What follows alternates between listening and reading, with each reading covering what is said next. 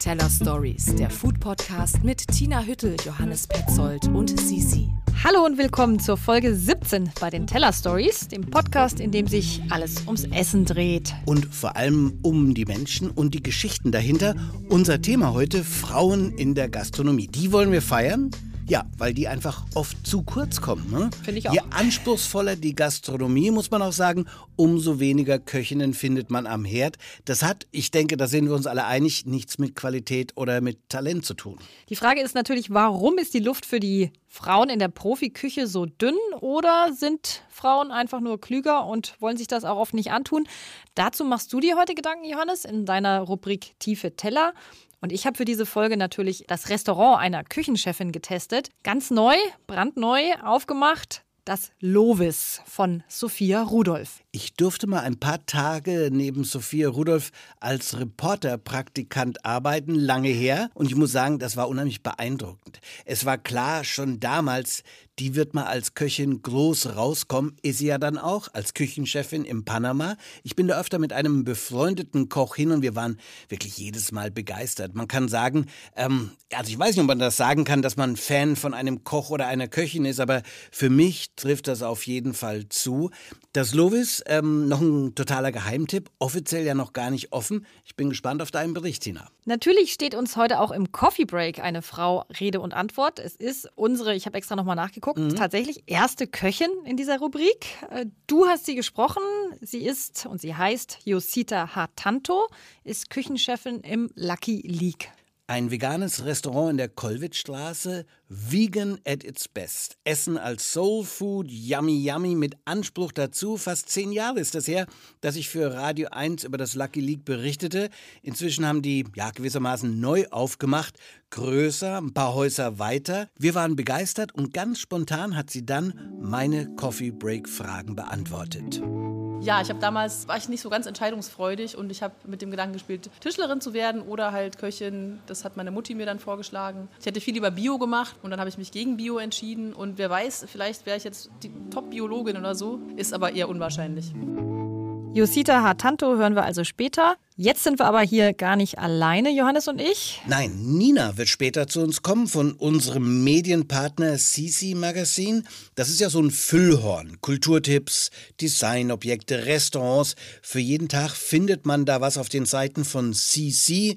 Nina, die Gründungschefin von CC, die bringt uns heute, hat sie versprochen, was Süßes mit, Macarons und natürlich auch den Tipp dazu. Wir begrüßen einmal mehr unseren Gast Sissy Chen von Eating in Berlin, dem Foodblog. Hey, schön, dass du da bist bist, Sissi. Hi. Hallo zusammen.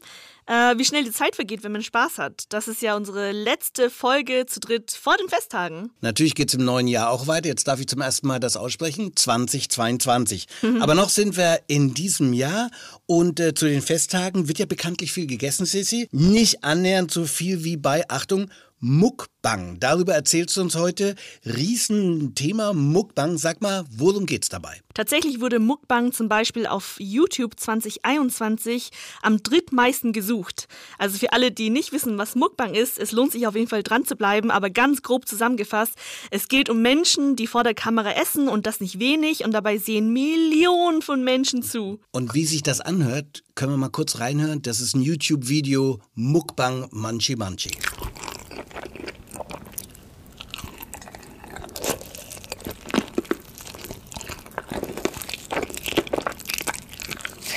Oh, krass. Ich äh, sehe gerade 20 Millionen Mal aufgerufen. Wunderbares Beispiel für Muckbang. Kurze Frage an dich. Passt das im weitesten Sinne auch zum Thema Frauen? Äh, definitiv. Also Mukbang ist, glaube ich, sehr, sehr 50-50. Äh, also sowohl viele Männer als auch viele Frauen nehmen daran teil, zeigen sich vor der Kamera, essen äh, unglaubliche Mengen. Das ist definitiv auch ein Frauenthema. Die Mukbang-Story gibt's heute von Sissy Chen. Später. Wir beginnen jetzt mit den tiefen Tellern. Johannes, Frauen in der Gastronomie. Tiefe Teller. Johannes geht den Dingen auf den Grund. In unserem Coffee Break wird die Frage nach dem Lieblingsgericht aus der Kindheit fast durchweg mit einer Lieblingsspeise von der Mama oder von der Oma beantwortet. Und Rapper Megalo, ebenfalls jüngst unser Coffee Break Gast, der weiß sogar ein Lied von Mama und ihrer Kochkunst zu singen. Mamas Küche, Mamas Küche, Es heißt ja schon, schmeckt wie bei Mama. Aber wir gehen doch meist bei Männern essen. Die Frau in der Küche, eher die Dienstleisterin, wie in der Dr. Oetker-Werbung aus den 50ern. Jetzt aber Tempo. Bald wird Peter da sein mit einem Bärenhunger. Sie wissen ja, eine Frau hat zwei Lebensfragen. Was soll ich anziehen und was soll ich kochen? Wenn das Kochen mehr ist als Dienstleistung, also wenn Handwerk und die große Kunst zusammengerührt werden in einer Schüssel, dann wird Kochen schnell zur Männerdomäne. Da wird für die Spitzengastronomie gerne diese Statistik zitiert. Rund 350 Guide Michelin-Sterne werden jährlich über Deutschland verteilt und von diesen Champions League Auszeichnungen gehen gerade mal um die 20 Sterne an Köchinnen. Spitzengastro ist weitgehend in Männerhand, da passen Frauen kaum ins Bild, wie Josita Hatanto vom veganen Restaurant Lucky League bei einer Auszeichnung erfuhr. Habe ich halt bei dieser Party gemerkt, wo ich halt äh, den BIP bekommen habe. Und dann waren wir wirklich diese Leute auf der Bühne, ich als einzige Frau dabei als, und dann noch so doppelte Randgruppe, einzige Frau, Veganerin. Und dann haben wir dieses Gruppenbild gemacht, wo wir dann alle auf der Bühne standen und dann unten da geknipst wurde. Und denkst du, irgendeiner von diesen riesengroßen Kerlen hat mich mal nach vorne gelassen, man sieht mich nicht mal auf diesem Foto.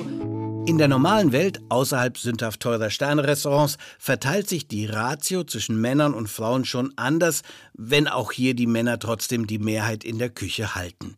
Gründe gibt es viele. Einen überraschenden nennt die Israelin Haya Molcho, Chefin der Restaurantkette Neni in Deutschland und Österreich. Haya Molcho ist bekannt als Fernsehköchin und Kochbuchautorin. Ein großer Fehler war, unsere Generation, die Mutter ist versteckt in der Küche. Die Frau in Westeuropa wurde nie respektiert. Bei mir in Orient ist das was anderes. Es wird mehr respektiert, die Küche gemeinsam essen. Aber eine westeuropäische Frau, die gesehen hat, der Mann schätzt nicht, was die Frau macht. Die Gesellschaft schätzt nicht, was die Frau leistet. Da war die Beruf Koch eigentlich verpönt. Meine Mutter kochte täglich für meinen Vater und uns fünf Kinder. Dabei war sie als Köchin und Hausfrau sehr selbstbewusst und eine Inspiration. Wenn dein Gericht fertig ist, dann mach noch vielleicht irgendwas Verrücktes am Ende, hat sie mir immer als Rat mitgegeben. Also habe ich dann Orangenmarmelade an den grünen Salat gemacht und muss sagen, das wirkt bis heute magisch. Meine Mutter hat gerne gekocht. Das Lob der Gäste, die Anerkennung der Familie war ihr genug. Aber dieses Selbstverständnis hat sich nicht in die Profiküche übertragen. Das hat vielerlei Gründe. Hier, was einige Köche antworten, wenn man sie fragt, warum so wenig Frauen am Profiherd zu finden sind. Es ist ein harter Beruf. Es ist ein sehr harter Das Beruf. hört man von den Frauen. Ja. Die haben also Angst vor dieser Härte. Schwere körperliche Arbeit, schwer heben und tragen. Und dann eine Sternegastronomie ähm, zur Zeit aufwendig. Weil viele Männer sich äh, weniger äh, um die Kinder kümmern als die Frauen. Ist so, ja. Die Arbeit in der Küche ist hart, der Ton rau, wenn auch meist nicht mehr so harsch wie in früheren Tagen. Die Arbeitszeiten lang und nicht gerade förderlich für ein Privatleben. Wer einen Partner oder eine Partnerin sucht in der Gastronomie, findet ihn oder sie besser im eigenen Berufsumfeld. Kinder kriegen und Arbeit in der Profiküche sind auch schwer zusammenzubringen. Gut, aber das ist in anderen Handwerksberufen genauso der Fall. Im Kochberuf ist alles eben nur noch extremer. Da fangen vor allem jüngere Köchinnen an, sich zusammenzuschließen, um ihre Situation zu verbessern, wie der Feminist Food Club in Berlin. Der Club gründete sich mit der Absicht, Frauen in der Gastronomie besser zu vernetzen. Das sind erstmal noch kleine regionale Ansätze, schaffen aber Aufmerksamkeit und Selbstbewusstsein. Ich das so eine schöne Aussage von einer Frau im, bei unserem ersten 12. Feminist Food Club, die wirklich gesagt hat, nähern und, und kochen und andere Leute bewirten ist eigentlich sowas grundsätzlich Weibliches. Und was ist die letzten paar hundert Jahre passiert, dass wir uns wirklich dahin entwickelt haben, dass es auf gut Deutsch zu so einem Schwarzvergleich geworden ist. Wie könnte man Frauen in der Welt der Profiküche noch besser ins Licht rücken, überlege ich. Ein Kochbuch von Profiköchinnen? Ich glaube, das wäre genau der falsche Weg. Das würde ja nur den Sexismus in unserer Gesellschaft unterstützen. Eine Ghettoisierung. Und was sollte dabei herauskommen? Etwa Frauen kochen anders? Ich werde nie vergessen, wie ich als Reporter eine Woche in der Weinbar Rutz bei Marco Müller in der Küche gearbeitet habe. Als das Chaos an einem Abend drohte, die Köche kamen nicht hinterher, irgendeine Speise fiel aus, stand da Sophia Rudolph und sagte mit leicht ironischem Unterton, lasst Mama das mal machen. Der ruhende Pol in der Hektik und alle Jungs um sie herum ließen sie auch machen. Eine natürliche Autorität. Aus der wird noch was, dachte ich in dem Augenblick. Tinas Bericht vom neuen Restaurant Lovis mit Küchenchefin Sophia Rudolph, davon hören wir später. Und auch diese Köchin, Frau Song, genießt meine besondere Hochachtung, die eine vielversprechende Laufbahn abrupt beendet, um den südkoreanischen Imbiss Song Song Chicken in Kreuzberg aufzumachen. Ich bin Chefin, ich mache das alleine. Koche, das ist meine Leidenschaft. Ich wollte das immer machen. Ich war eigentlich Musiker. Ich habe in Berlin Klassikmusik studiert und als Orchestermusiker habe ich über zehn Jahre gearbeitet. Und ich wollte immer, immer ein Imbiss für mich haben. Bei Song gibt es Kimchi, Handpulled Chicken und Dumplings. Traumhaft. Ihren Laden hat sie erst vor wenigen Wochen aufgemacht. Ja, und was, wenn es nichts wird? Zurück ins Orchester? Diesen Einwand lacht sie einfach weg. Die Stille ist schon weg, ja. Oder ich gehe zur Musikschule zu unterrichten. das hatte auch ganz viel Spaß gemacht mit den Kindern. Dann ist da natürlich Josita Hatanto, bei der ich vor wenigen Tagen zum Essen war in ihrem Restaurant Lucky League. Veganes Soulfood, das Essen war unglaublich gut. Jositas Umgang mit den Kellnern, als sie für die Fragen zum Coffee Break an unserem Tisch saß, war bestimmt, aber empathisch. Eben wie eine Dirigentin, zentral, aber Teil des Ganzen. Das Schlusswort zu diesen Gedanken über Frauen in der Profiküche geht natürlich an Frauen. An Asu und Lale vom Restaurant Osmans Töchter. Die beiden Frauen haben mit ihren beiden Restaurants mit Speisen für Berlin eine neue Vision von türkischem Essen entworfen, das unser Bild von Döner Kebab durcheinandergewirbelt hat. Die beiden haben nicht nur eine eigene kulinarische Vision, sondern auch ein Bild einer weiblichen Gastronomie, die ihre eigenen selbstbewussten Charakterzüge trägt. Eine Frau bringt einfach andere Qualitäten in die Gastronomie. Das fängt von der Einrichtung, das fängt da an, wie geht man mit dem Gast um, den Gerichten, diese Feinarbeit, die Teller, diese Präsentation. Tiefe Teller. Johannes geht den Dingen auf den Grund. Interessant fand ich jetzt auch den Gedanken ganz am Schluss, ob man denn wirklich merken würde in einem Restaurant, wenn es von einer Frau betrieben wird oder sie in der Küche steht, ob man das als Gast auch wirklich merkt. Eine Frage, die wir mal so offen stehen lassen können. Jeder, der ins Restaurant geht, wo er von äh, Frauen bekocht wird, kann ja der Frage für sich nachgehen. Mich würde interessieren, Tina, an der Stelle. Du gehst ja im Schnitt öfter und zielgerichteter essen als ich. Du schreibst ja jede Woche einen Artikel über ein Restaurant in der Berliner Zeitung am Wochenende. Wie viele Jahre inzwischen? Über zehn, oder? Ja. Also ich habe mal jetzt grob überschätzt, ganz konservativ, 500 Restaurants. Wie vielen Frauen bist du da in der Küche begegnet? Gute Frage. Also was mir auf jeden Fall auffällt, ich werde im Schnitt viel häufiger von Frauen bedient. Und wenn du dann in die Küche reinschaust oder Gelegenheit hast, äh, weil sie offen ist, da stehen dann doch eher viele Männer drin. Und auch ganz klar, je teurer, je ambitionierter das Restaurant, umso geringer überhaupt die Chance, da eine Frau am Herd zu sehen. Ich bin auch mal kürzlich selbstkritisch so über die Kritiken der letzten Jahre gegangen und da habe ich auch gemerkt, in den meisten schreibe ich halt doch über Köche. Ne? Das kommen echt selten Köchinnen mhm. vor. Aber es ist halt in Berlin wie in den meisten Großstädten. Also wie viele haben wir, die wir aufzählen können? Gerade mal ein Dutzend vielleicht? Frauen? Okay, sprechen wir von dem Dutzend, also von denen, die du aus Berlin kennst. Wer inspiriert dich da? Wer ist für dich in dem Sinne wichtig? Na ganz klar, als allererstes fällt eigentlich immer erstmal der Name Sonja Frühsammer, obwohl sie jetzt eigentlich so, sage ich jetzt mal, gar nicht äh, durch irgendwie viel Neues aufgefallen ist, aber sie war halt eigentlich die erste weibliche Köchin hier in Berlin, die einen Stern erkocht hat. Das ist eine Vorreiterin. Sie betreibt mit ihrem Mann das Frühsommer in der Nähe von Grunewald. Und dann kann ich noch aufzählen, klar, Dalat Kumbu aus dem Kindi, junge Köchin in Berlin, die tatsächlich einen Stern abgeräumt hat. Das war diese Kategorie und dann fallen mir neben Josita Hatanto, die du gerade interviewt hast, noch Namen ein wie Sarah Hallmann und Fritzi Klee vom Hallmann und Klee. Wunderbar. Wo man den ganzen Tag wunderbar frühstücken kann. Brinner als Ausdruck dafür, genau. Dann äh, haben wir noch Dein Kammlau von Panda Nudel, glaube ich, und auch noch Chutneyfy gibt es doch auch noch. Das ist eine indische Köchin. Genau, Apana Aurora, auch hochgerühmt in Berlin und darüber hinaus. Also es gibt schon welche, aber generell glaube ich, wir können bei diesem Thema definitiv sensibler sein. Ausschlaggebend mich da wirklich auch zu beschäftigen war Rolling Pin Gate. Kannst du dich erinnern, vor ungefähr vier Jahren. Das habe ich nicht gehört. Ich weiß nur, Rolling Pin kennt man als österreichisches Magazin und äh, ja, eines der wichtigen Gastromagazine in der Branche. Genau, und Rolling Pin hatte eine Liste der 50 und ich glaube, es stand auch wirklich nur da, besten Köche Deutschlands zur Abstimmung gestellt. Es waren aber auch Köchinnen damit eigentlich äh, eingeschlossen. Aber nominiert waren 49 Männer und nur eine einzige Frau, über die man abstimmen konnte. Und dafür haben die damals einen richtigen Shitstorm bekommen. Ja, und zu Recht muss man dann auch sagen, das ist ja im Fernsehen ähnlich, oder? Man muss ja nur mal einschalten, da gibt es zwar schon einige Protagonistinnen, Cornelia Poletto, Lea Linster, Maria Groß, natürlich Sarah Wiener, aber präsenter sind die Männer. Tim Melzer, Tim Raue, Steffen Hensler, Frank Rossin, Alfons, Alfons Schubeck, genau, ja, ja. ja Christian Rach und natürlich Johann Lafer.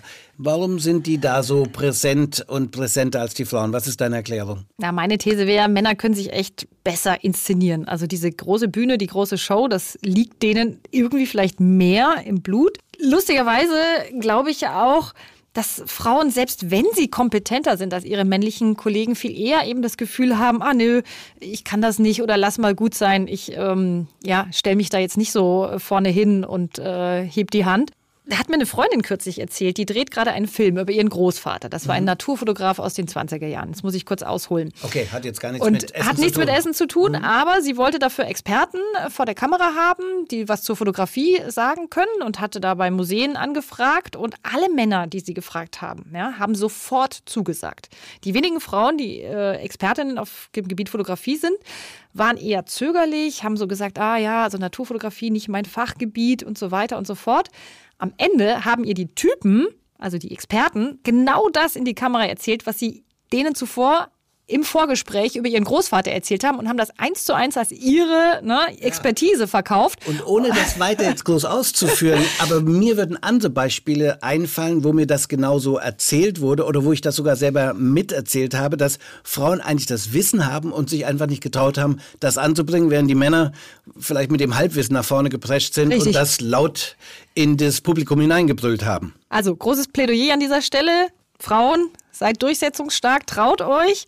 Und äh, eine davon haben wir jetzt im Coffee Break, nämlich Josita Hatanto. Wir haben sie mehrmals schon heute erwähnt. Fantastische Köchin.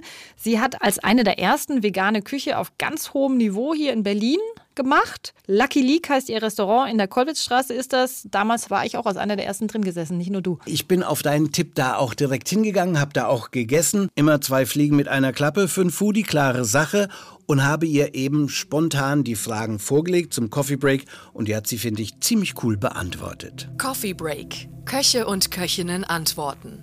Was hast du diesen Monat schon gemacht, um die Welt zu retten? Ich habe hoffentlich möglichst viele Leute davon abgehalten, äh, jeden Tag sehr viel Fleisch zu essen. Also zumindest mal für einen Abend. Was wäre aus dir geworden, wenn nicht Köchin? Ja, ich habe damals äh, war ich nicht so ganz entscheidungsfreudig und ich habe mit dem Gedanken gespielt, Tischlerin zu werden oder halt Köchin. Das hat meine Mutti mir dann vorgeschlagen. Dann hatte ich noch in der Schule so eine Gabelung, wo es darum ging, sich für ein Wahlpflichtfach zu entscheiden. Mein Bruder, der ähm, sehr naturwissenschaftlich unterwegs ist, der war mal so ein bisschen mein Vorbild und dann habe ich ihm irgendwie nacheifern wollen und habe mich für Mathe und Physik entschieden. Eine sehr dumme Entscheidung, weil das war überhaupt nicht mein Ding. Ich hätte viel lieber Bio gemacht, aber er meinte, Bio machen nur die Loser. Und wer weiß, vielleicht wäre ich jetzt die Top-Biologin oder so, ist aber eher unwahrscheinlich. In welchem Café trifft man dich an einem freien Tag? Ich fürchte, man findet mich eher in einer Bar.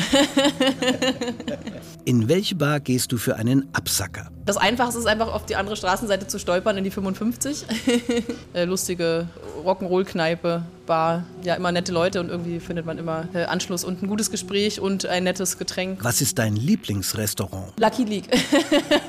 ich komme nicht so viel äh, raus, um ehrlich zu sein, um irgendwo anders zu essen. Ich war jetzt bestimmt zwei Jahre nicht mehr essen, so wirklich. Lieber selber kochen oder bestellen? Ich bestelle super ungerne. Also manchmal bin ich faul und habe Lust drauf, aber meistens verkneife ich es mir, weil ich mich nervt, dass ich danach den ganzen äh, Mülleimer voller Verpackungskram da habe. Was ist dein Lieblingsgetränk? Bier? Darf ich das sagen? Was war das Ungewöhnlichste, was du je gegessen hast? Uff, ich habe mal ähm, also in der Ausbildung musste ich mal einen Froschschenkel essen. Ich kann aber nicht sagen, wie er schmeckt, weil ich muss, ich habe den im Ganzen runtergeschluckt, weil ich wollte da nicht drauf beißen. Ganz früher habe ich noch Fleisch gegessen, habe ich meine Probeschicht bei einem australischen Restaurant gemacht und da habe ich Krokodil probiert. Das hat irgendwie geschmeckt nach, weiß ich nicht, so eine Mischung aus Fisch und Hühnchen. Was war die größte Katastrophe in deiner Küche? Reservierung vergessen einzutragen, 25 Leute stehen auf der Matte und es ist kein Platz da. Die mussten dann ein bisschen warten. Der Rat vom Profi an die Hobbyköche? Finde ich einfach ausprobieren wichtig, äh, weiß ich nicht, selber so rausfinden, was man toll findet. Und nicht jeden Scheiß kaufen. also es gibt so viele so Geräte, die einem versprechen, dass man irgendwas Tolles damit zaubern kann. Letztendlich ähm, können die auch immer nur so gut kochen wie man selber. Für wen möchtest du einmal kochen? Sea Shepherd. Wer soll einmal für dich kochen? Steffen Hensler. Bestes Gericht deiner Kindheit? Ich war als Kind ein sehr schwieriger Esser. Aber meine Mutti hat immer sehr gut gekocht. Später habe ich dann auch äh, normale Sachen gegessen. Als kleines Kind habe ich echt nur nackigen Reis und gekochte Eier gegessen. Das war's. Welcher Duft versetzt dich zurück in deine Kindheit? Witzigerweise Mottenkugeln. Ja. irgendwie denke ich da immer so an Indonesien und äh, Koffer und irgendwie riecht das immer alles nach Mottenkugeln. In 33 Tagen ist Apokalypse. Wie vertreibst du dir die Zeit bis dahin? Versuchen noch mal ein paar Teile von der Welt zu sehen, bevor die dann halt nicht mehr da sind oder bevor ich nicht mehr hin kann, weil ich tot bin. Gut essen, liebe Menschen um mich herum haben. Wenn du morgen mit einer zusätzlichen Eigenschaft aufwachen könntest, welche wäre das? Singen. Das ist etwas, was ich überhaupt gar nicht kann. Ich tue es trotzdem im Auto oder so zu Hause alleine, aber ich, äh, ich möchte nicht, dass das jemand hört. Mit wem möchtest du einmal eine Nacht in der Küche verbringen? Steffen Hensler? ja, ich glaube, der ist lustig. Mm-hmm. So, ich muss sagen, das hat mich wirklich gewundert bei Yosita Hatanto. Das ist der letzte, der mir einfallen würde, mit dem ich die Nacht in der Küche verbringen wollte. Steffen Hensler. Nichts gegen Steffen Hensler, aber mir würden andere davor einfallen. Liegt daran, dass du ein Typ bist. Manche Frauen stehen bestimmt auf diesen Typus Mann. Also optisch hat er eher so ein bisschen was von Latin Lover, sage ich jetzt mal. Dunkler Teint, drei Tage Bart. Mag sein, Tina. Du warst jedenfalls bei einer Frau in der Küche, Sophia Rudolph im neu eröffneten Restaurant Lovis. Table Talk. Tina testet. Grundsätzlich gibt es ja immer mehrere Möglichkeiten, worauf ich mich jetzt in meiner Kritik konzentriere. Mal ist es der Koch, der gut aussieht. Nein, Interessanter neuer Ansatz. Mal ist es der Ort, der besonders ist, warum ich da irgendwie ausführlich irgendwie dazu was erzählen möchte. Mal ist es die Küche, die sehr speziell ist oder einzelne Gerichte, die ganz Neues wagen und deswegen möchte ich da äh, viele ja, Worte drüber verlieren. Oder eben auch die Entstehungsgeschichte hinter einem Restaurant, die Biografie einer Köchin, eines Koches. Lässt also ganz viele Möglichkeiten zu, aber ja, was ist es diesmal? Darauf wollte ich gerade hinaus. Im Falle des Lovis finde ich das echt schwer, weil im Grunde sticht dieses Restaurant in vielen Kategorien als etwas Besonderes hervor. Naja, allein die Tatsache, dass hier mal eine Frau Küchenchefin ist, da haben wir ja heute schon viel drüber geredet, ist nicht so normal, um eben kein Wort darüber zu verlieren. Richtig. Verantwortet wird die Küche im Lovis von Sophia Rudolph. Sie ist Berlinerin, hat aber auch in Lyon gelebt und dort am Paul Bocuse Institut studiert. Dann war sie, hattest du heute auch schon erzählt, Sous-Chefin im Rutz und äh, so richtig aufgefallen ist sie dann eigentlich zum ersten Mal, als sie Küchenchefin im O Panama war. Ja, und da habe ich äh, mehr als einen Teller von ihr in sehr guter Erinnerung. Panama Restaurant im Hinterhof der Potsdamer Straße. Mittlerweile haben die wieder einen Küchenchef, nachdem Sophia Rudolph dort weg ist. Sie verantwortet also jetzt die Karte im Lovis. Was ist das Besondere an der mit großer Spannung erwarteten Neueröffnung? Ja, zum Beispiel Neueröffnung ist eigentlich schon das falsche Wort. Ganz offiziell hat dieses Restaurant noch nicht offen. Es ist ein sogenanntes Silent Opening, wie man heute das gerne sagt. Nur Freunde, Branchenkenner, sonstige Eingeweihte wissen davon. Ja, ich hatte auch gar nicht genau mitbekommen, dass es offen ist. Die Eröffnung war lange angekündigt und in Foodie-Kreisen natürlich mit Spannung erwartet. Klar, Sophia Rudolph, ein schillernder Name in Berlin. Ich habe sogar eine Einladung zum Presseessen bekommen. Das wurde ja aber dann wegen Corona abgesagt. So hatte ich es auch verstanden. Irgendwann habe ich dann aber auf die Website geguckt und siehe da, plötzlich konnte man Plätze buchen, ohne dass ich jemals wieder was davon gehört oder gelesen hatte.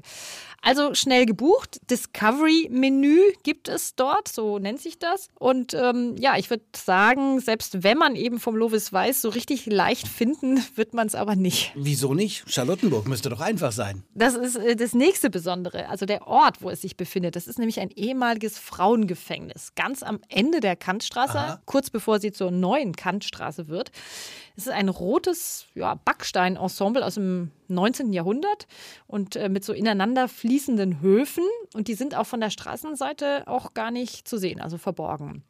Das war bis 1985 ein Gefängnis wurde auch noch als Frauengefängnis vor allem äh, genutzt. Ja, dann haben das äh, Architekten gekauft. Grüntuch und Ernst heißen die Berliner Architekten, haben das irgendwie 2010 gekauft und zu einem Boutique-Hotel namens Wilmina umgebaut. Bis auf ein Klingelschild deutet von der Straße aus aber nichts darauf hin, also weder aufs Hotel noch auf das äh, dazugehörige Lovis im ersten Innenhof. Also klingt erstmal schön, ein versteckter Platz an der Kantstraße, aber ehemaliges Frauengefängnis, das jetzt ein Hotel und Restaurants, klingt auch ein bisschen äh, dunkel, bleak, dumpf. Wie funktioniert das, äh, dass man sich an so einem Ort wohlfühlen kann? Früher, hast du recht, war das bestimmt ein ziemlich deprimierend und auch unmenschlicher Ort.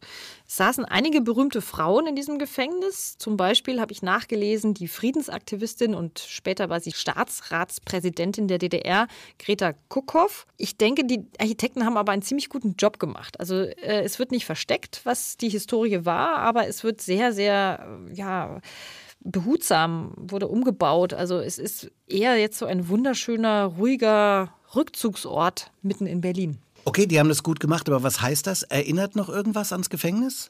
Vieles tatsächlich. Also die Spuren früherer Nutzung sind überall zu erahnen. Also mitten am Abend hat mich das auch tatsächlich manchmal so erschauern lassen und auch irgendwie dankbar gemacht, dass ich hier und jetzt an diesem Ort sein darf. Es sind ja verschiedene denkmalgeschützte Gebäude und zum Teil siehst du da auch noch, dass die vergittert sind, also die Originalgitter sind da drin. Die sind verbunden durch Höfe, aber in diesen wunderbaren, ja, ehemaligen Gefängnishöfen sind jetzt so richtige üppige Gärten angelegt. Und das, was wohl einmal der Gefängnisinnenhof war, ist nun zum Gastraum des Restaurants geworden. Also der ist geschlossen worden und man hat so riesige Scheiben, durch die man dann ins Grün blickt oder eben auch auf Backsteinfassaden von gegenüber. Da sind die Fenster warm erleuchtet.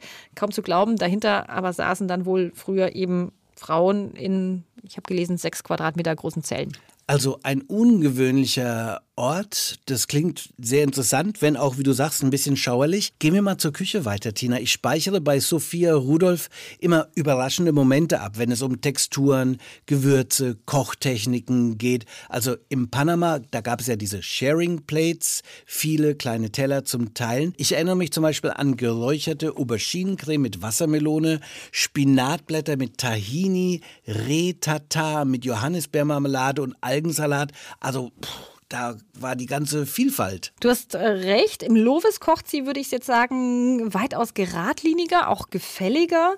Also diese internationalen asiatischen Anklänge, die bei ihr oft äh, dabei waren, die fehlen, also zumindest bei dem Discovery-Menü ähm, jetzt gänzlich. Ich will das aber gar nicht als Abwertung sagen, sondern tatsächlich einfach als Feststellung.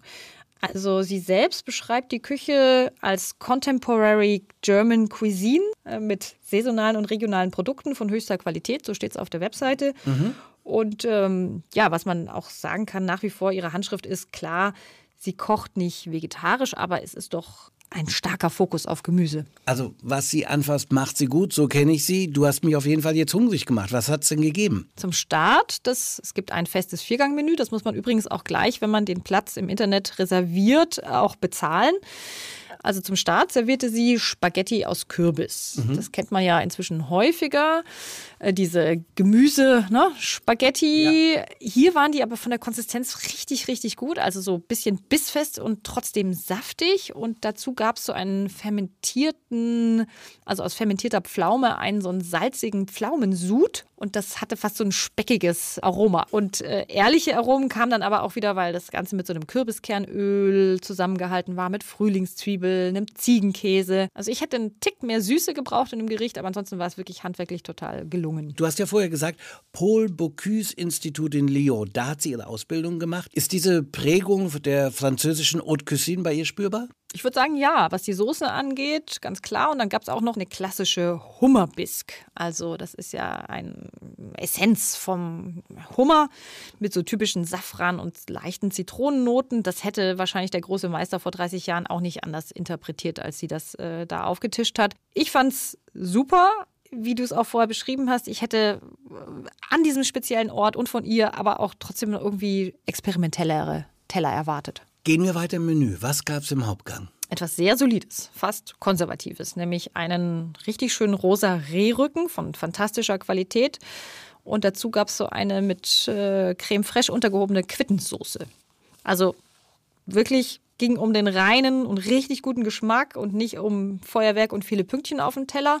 Und ebenso auch beim Dessert war einfach auch sowas, was einen glücklich macht. Ein solides Eis mit Bratapfelgeschmack, kandierten Mandeln, einem Zimtcrumble. Also da. Konntest du kommt mir jetzt in den Kopf, ähm, so einen Druck spüren, also bei neuen, teuren Projekten wie diesem hier, dass die Küchenchefin vielleicht lieber ein bisschen auf Nummer sicher geht? Vielleicht ist es das, vielleicht ist es aber auch genau richtig, an so einem historisch, sage ich jetzt mal, speziellen Ort den Gästen auch nicht noch zu viel zuzumuten.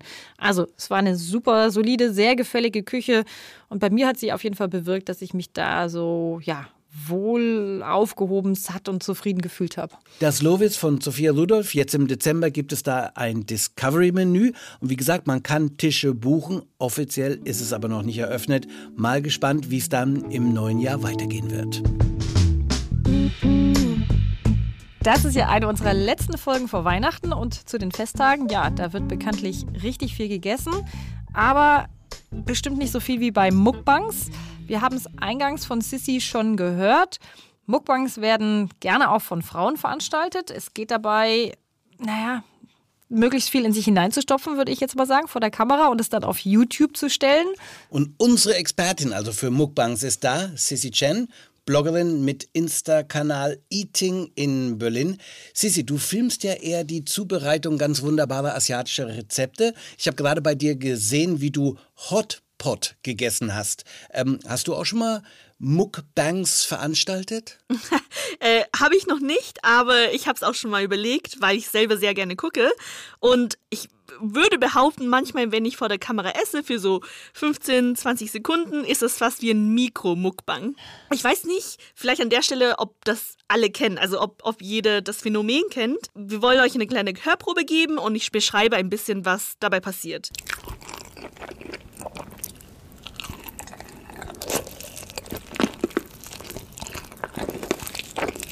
Also im Prinzip sieht man zwei Menschen vor der Kamera. Ähm, vor ihnen ist ein riesengroßer Tisch mit einem riesen Haufen Nudeln. Das sind, glaube ich, fünf Packungen von diesen Instant-Nudeln.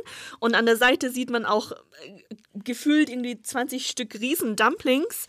Ähm, und die zwei Personen, die da sitzen, die unterhalten sich und die essen dabei und genießen das so richtig und sind da auch, ich weiß nicht, ob hemmungslos das richtige Wort ist, aber es ist schon, es sieht schon genüsslich aus. Ja, du sagst genüsslich, äh, es hat auch was Dekadentes oder diese Riesenmengen an Essen und wie die sich das da reinschlingen, oder? Mhm. Sissy, wo kommt das eigentlich her? Also und äh, Zweite Frage wäre dann, warum ist das so populär auf YouTube? Der Trend kommt ursprünglich aus Südkorea und Mukbang steht für Mokda, also sorry für meine Aussprache an alle Koreaner.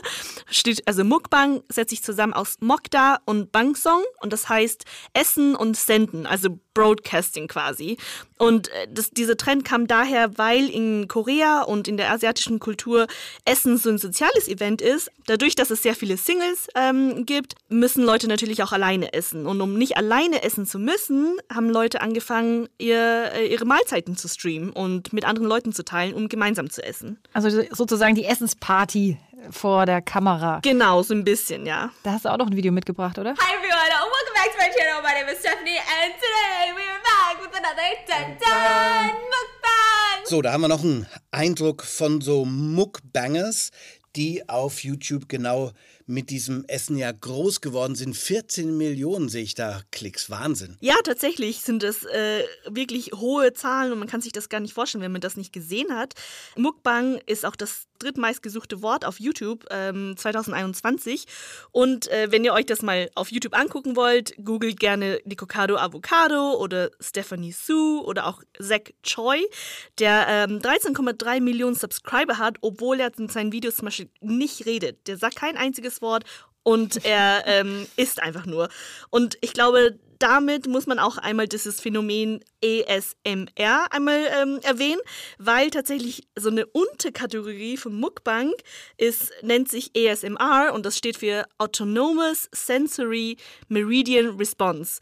Ich erkläre es jetzt mal total banal, aber im Prinzip ist es einfach nur Essensgeräusche. Also wirklich sehr, sehr intensive, klare, ähm, fast schon gruselige Essensgeräusche.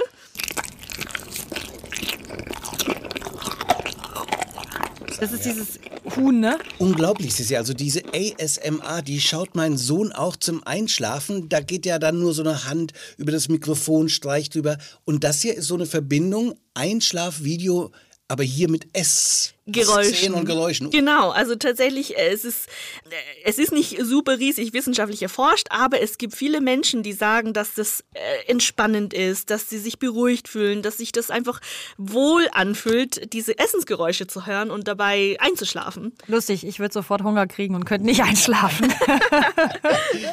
Ja, ich gehe dann immer eine halbe Stunde später ins Zimmer, klapp ihm das MacBook zu und äh, der schläft dann schon. Also bei ihm funktioniert es, bei Tina wird es nicht funktionieren. Verstehe. Eine Sache ist, manche Leute, ich nicht, aber könnten dabei einschlafen. aber Sissi, erklär es mir nochmal. Warum, verdammt nochmal, ist es jetzt so spannend, Menschen beim Essen zuzugucken? Also ich kann es gar nicht so richtig erklären, weil ich mache es ja auch total gerne. Ich habe eine Erklärung, vielleicht ist es so ein, so ein kulturelles Phänomen, weil dieser Trend ja auch aus Asien entstanden ist. Und zwar in Asien ist es so, dass man sich enorm freut, wenn es einer anderen Person schmeckt und man quasi diesen Gesichtsausdruck und diese Freude ähm, sieht, wenn die Person Essen genießt. Und vielleicht kommt es so ein bisschen daher, weil ich freue mich auch enorm, wenn ich sehe, dass es jemandem schmeckt und gucke auch Leuten zu, gerne zu, die, die genüsslich essen. Vielen Dank, Sissi. Ich werde es mal äh, zumindest zum Einschlafen versuchen und ansonsten esse ich lieber selber. Noch ist es nicht so weit. Wir haben gesagt, heute werden die Frauen mal so richtig gefeiert in der Gastro und du hast noch was echt Schönes ausgegraben. Einen wunderbaren Song von dem Musiker Lot, nämlich Ode an die Fleischverkäuferin. Genau. Loth lebt in Leipzig und das ist offensichtlich ein autobiografischer Song, denn wir alle werden ja zuallererst von Frauen genährt und ernährt. Das beginnt mit der Mutter. Im Falle von Loth war aber die Fleischwarenverkäuferin bei ihm um die Ecke die Ersatzmama, weil die eigene nicht da war. Und nachdem dein Mann sich sein Leben nahm, lernst du mit 50 nochmal Auto fahren. Dieses Haus ist älter als ich selbst bin. Drei Etagen aus Ausdauer und Starrsinn. Und sie sagten, das kriegt sie nie hin. Gar nicht mal so schlecht für eine Fleischwarenverkäuferin. Loth besingt die Fleischwarenverkäuferin. Mit 21 schwanger, mit 45 Enkel, ein Leben für die Arbeit erzählt er von ihr. Die Fleischwarenverkäuferin hat Loth unter ihre Fittiche genommen. Hattest immer einen heißen Teller für mich. Junge, du musst essen, sonst wird aus dir nichts. Fleischwarentheken sind selbst in den Supermärkten ja wieder im Kommen, nach all der Plastik abgepackten Kost. Manchmal stehe ich da selber am Fleischstand, warte bis ich dran bin und ich möchte dann die Verkäuferin fragen, was machen Sie so? Aber das kann man ja in der heutigen Zeit kaum mehr machen. Umso schöner, dass Loth seinen Song einem Leben widmet, das oft übersehen wird, das so übersichtlich zu sein scheint. Loth begreift es in all seiner Romanhaftigkeit, in seiner täglichen Dramatik bis zum Ende hin. Und nachdem vom Arzt das Attest kam, bin ich zwischen Tour und dir hin und her gefahren. Fleischwarenverkäuferin ist ein Dankeschön an ein Leben, wie man emotionaler kaum Danke sagen könnte. Ich habe Loths Lied hundertfach gehört, manchmal muss ich sagen mit Tränen in den Augen. Gar nicht so schlecht für einen deutschen Popsong. Und ich will an dieser, und das auch ganz ernsthaft, an dieser Stelle auch mal Danke sagen an all die Frauen, die uns bedienen und bekochen, sei es privat, sei es beruflich. Einfach Danke. Danke, sagen wir jetzt auch einer anderen Frau hier bei den Teller Stories, nämlich Nina, Mitbegründerin von CC Magazine. Unser Medienpartner, Nina, grüß dich. Hallo, hi. Hi. Ich möchte erst mal fragen, wie lange gibt es eigentlich CC Magazine schon? Schon ganz schön lange, also fürs Internetzeitalter. Also eine Dekade schon. 2011 haben wir angefangen. Und wie hat das angefangen? Wie kommt man auf die Idee, so ein Füllhorn der tollen Sachen aus Berlin und Umgebung zusammenzuführen? Restaurants, Design, alle so verschiedene Sachen. Wie, wie ist das entstanden? Eigentlich aus äh, Spaß sozusagen. Ähm, Sven, mein Geschäftspartner oder heutiger Geschäftspartner und ich haben uns kennengelernt bei einem Magazinprojekt und haben uns immer so ein bisschen ausgetauscht. Ah, warst du schon der Bar? Kennst du schon den Laden? Und gemerkt, dass wir einfach Freude daran haben, ähm, Orte zu entdecken und haben uns dann überlegt, dass wir die an unsere besten Freunde mal rumschicken könnten per E-Mail. Und das waren dann 200 Leute am Anfang und daraus hat sich das entwickelt. Einen Ort habt ihr entdeckt und du hast uns auch was mitgebracht, nämlich Macarons in einer wunderschönen kleinen weißen Box. Wieder was Süßes? Jetzt wollte ich erst mal wissen, Frauen lieben süß oder gibt es da für dich keine Unterschiede? Also ich würde mal sagen, bei uns stellt sich die Genderfrage nicht, aber Süßes mögen wir natürlich auch und vor allem, wenn es schön aussieht, wie diese großen Macarons von Loti Panton aus der Linienstraße. Das ist der äh, erste oder sagen wir mal der zweite Laden von Loti Panton angefangen hat es in Zehlendorf, aber da ist der Laden irgendwie abgebrannt. Jetzt sind sie in Mitte zu finden und haben da ihren Flagship-Store sozusagen. Und ja, ich dachte, wir nehmen vielleicht mal eine Kostprobe. Das ist die Christmas Edition, ne? Genau, das, ähm, es gibt immer verschiedene Themen sozusagen. Aktuell gibt es noch die Christmas Edition, das heißt, es, hier sind verschiedene so Flavors drin, die man kennt, Lebkuchen und äh, Eierlikör und Zimt und solche Sachen, aber auch ein paar experimentellere Sachen, wie zum Beispiel äh, die Sorte St. Moritz mit Raclette drin. Ich glaube, da müsst ihr jetzt einfach mal reinbeißen, weil das Besondere an diesen Macarons ist nämlich auch, dass die in der Mitte noch einen Kern haben und jeder Macaron ist auch ein bisschen die Kombination, habe ich heute gelernt von Loti himself, aus süß und salzig. Challenge an uns. Wir okay. entdecken den mit deftigen Käse. Ich würde jetzt natürlich auf die Farbe Gelb hier und ich würde eine Farbe nehmen, die ich sonst nie nehme, sondern äh, so eine Art Grün. Ich halbiere das aber auch, damit man im äh, Zweifelsfalle teilen kann oder wenn man es gar nicht will, einfach abgeben kann. Können wir nachforschen, was grün ist? Es schmeckt sehr süß und fruchtig und ähm, mir fällt gerade auf, Nina, du isst gar keinen. Gibt es irgendein Geheimnis? Doch, ich habe hier schon in die geräucherte Maronen mit Tonka reingebissen, finde ich ganz gut. Bei dir war die Frage, ja, was schmeckst du denn raus? Also ich kann dir verraten, wilde Pistazie ist drin. Okay, sowas fruchtig und nussiges hätte ich jetzt auch gedacht, aber dann war ich ein bisschen lost. Also dann hatte ich keine Idee, aber Pistazie, ja, wenn man es weiß, dann weiß man es. Genau, also ich glaube, mit Hilfe des kleinen Booklets kann man sich und der Senses Map, die die haben, zwischen fruchtig, würzig, nussig, alkoholisch nochmal so ein bisschen orientieren. Also für ich ich finde es eine schöne Idee als Mitbringsel. Ähm, und ich meine, wenn man Raclette als Dessert, kann man ja auch Käse zum Dessert mit Kombination was Süßem, kann man doch eigentlich alle glücklich machen, oder? Tina, an der Stelle tausche ich etwas Pistazie gegen Raclette und äh, sage Nina, vielen Dank. Ja, gerne, danke. Für die nächsten Ausgaben der Teller Stories haben wir uns was Besonderes überlegt, sozusagen als Festtags-, Feiertagsausgaben. Wir werfen einen Rückblick aufs Jahr, eine Art Best-of der Teller Stories. Ja, es geht uns um persönliche Highlights. Also ich lasse nochmal die besten Restaurantmomente Revue passieren.